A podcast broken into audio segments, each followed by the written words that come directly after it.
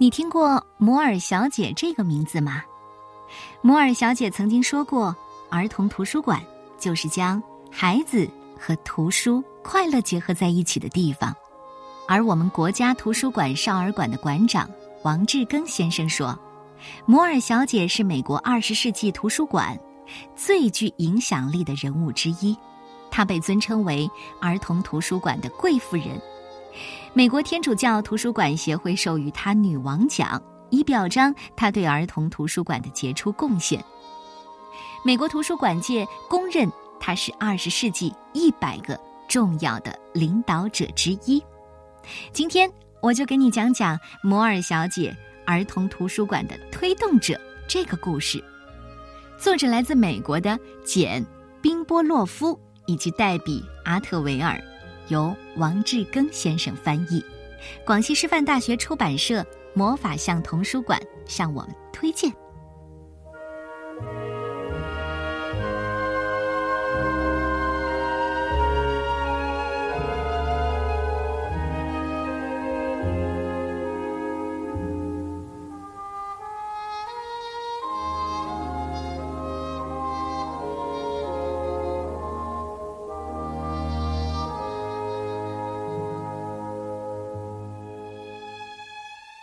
在美国缅因州的利莫里克镇上，有一座大房子，里面住着一个小女孩和她的七个哥哥。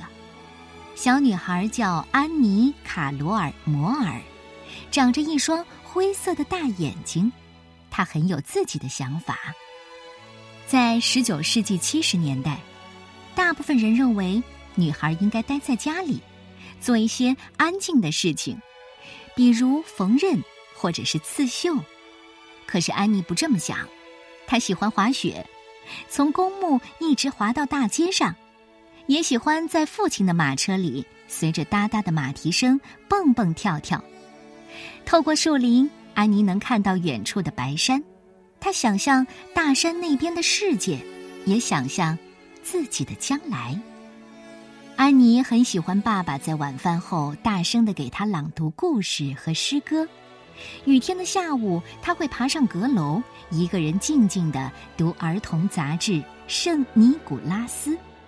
当时图书馆不对孩子开放，人们认为阅读对孩子，尤其是女孩根本不重要。安妮十九岁的时候，许多同龄的女孩都嫁人了。像她这样的未婚女孩，不是留在家里帮父母做家务，就是去当老师或者传教士。可是安妮不这么想。他想成为一名像父亲那样的律师，于是他每天都去父亲的律师事务所学习。因为流感，安妮的父母在一个星期之内相继去世了。不久，一个嫂子也去世了，他不得不放下去远方冒险的想法，留在家里照顾两个小侄女儿。几年之后，哥哥再婚了。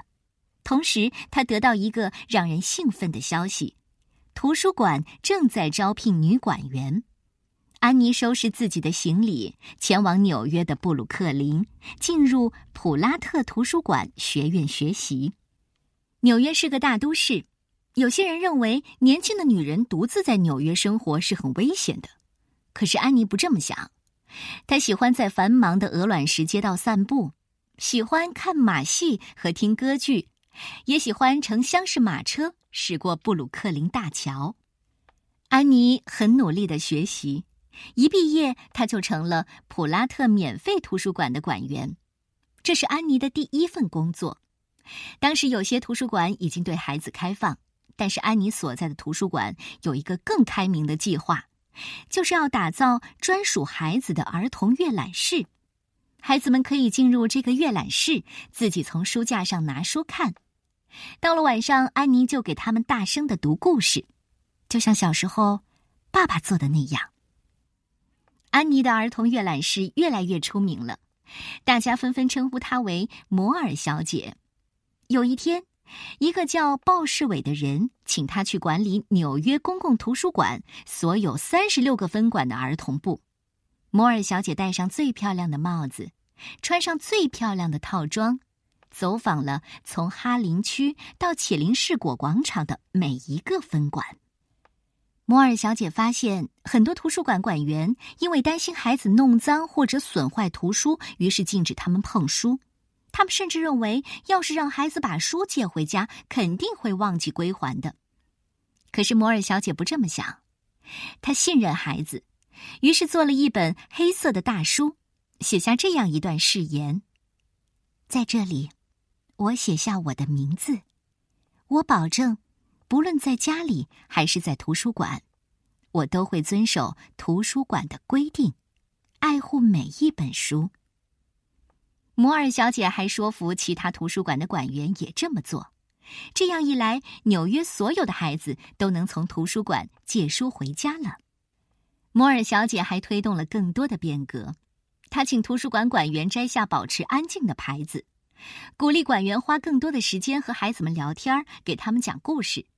她把那些枯燥的书从书架上取下来，换成让孩子们兴奋的书，比如《汤姆·索亚历险记》和《海角乐园》。为了帮助家长、图书馆馆员和老师给孩子们选好书，摩尔小姐还写书评、列书单。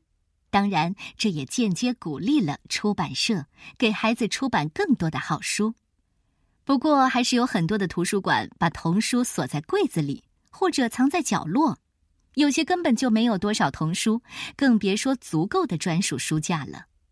因此，当纽约市政府宣布要在第五大道和四十二街交叉口新建一座大型图书馆的时候，摩尔小姐下定决心要为全纽约的孩子打造一间最棒的中央儿童阅览室。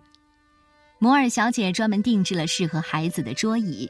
还把 N.C. 魏斯和其他很多艺术家的作品挂在墙上。阅览室的地板，他也特别用心，铺了来自威尔士的玫瑰红瓷砖。摩尔小姐还将自己收集的贝壳和蝴蝶做成标本，在图书馆展出。当然，他把能找到的最好的童书摆在了书架上。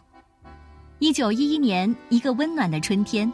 纽约公共图书馆巨大的铜门终于打开了，在警察的护卫下，美国总统威廉·霍华德·塔夫托先生穿过夹道欢迎的人群，来到这座壮观的图书馆。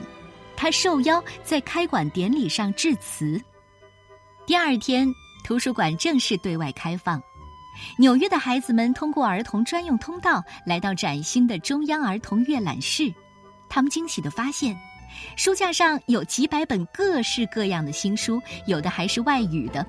每扇窗户下都有舒适的座位，他们随时能坐上去读书。从那时候起，几乎每天，中央儿童阅览室里都有各种各样的惊喜。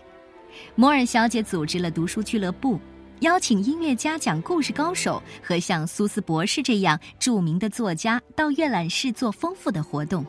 孩子们每一天。都非常的开心。摩尔小姐经常从手提包里拿出一个叫尼古拉斯的木娃娃，在尼古拉斯面前，刚学习英语的孩子就不会那么害羞，也能勇敢的开口。有一天，比利时国王和王后访问纽约公共图书馆，摩尔小姐告诉王后：“你们一定要来看看中央儿童阅览室。”当天，图书馆里所有的孩子。